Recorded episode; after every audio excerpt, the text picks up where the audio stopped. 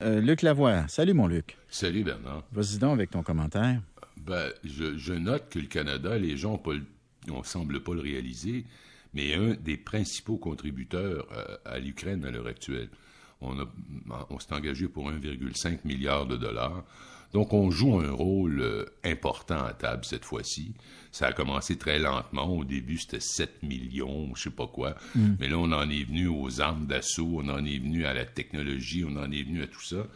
Et ça, ben, il faut savoir que les Ukrainiens, traditionnellement, ils sont 1,4 million au Canada. Ça vote libéral. Ben, j'allais dire, politiquement, pour Trudeau, ce qu'il a fait, c'est très, très, très payant sur le plan politique ici au Canada avec, avec l'électorat d'origine ukrainienne, justement. Là. Absolument. Et tout le monde est généralement, en tout cas, on a, la perception est très répandue que Trudeau prépare sa succession et qui pense que Freeland, ce serait ce qu'il y aurait de mieux. Je le pense aussi.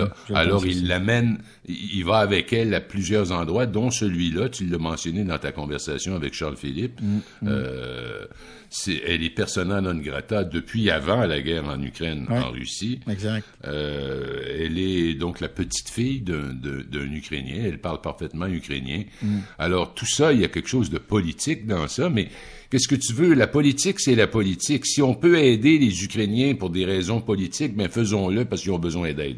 Oui, oui. Très bien, Luc. On va reparler de l'Ukraine à 14 heures de toute façon. Là. Euh, merci d'être là, mon gars. On se reparle un peu plus tard.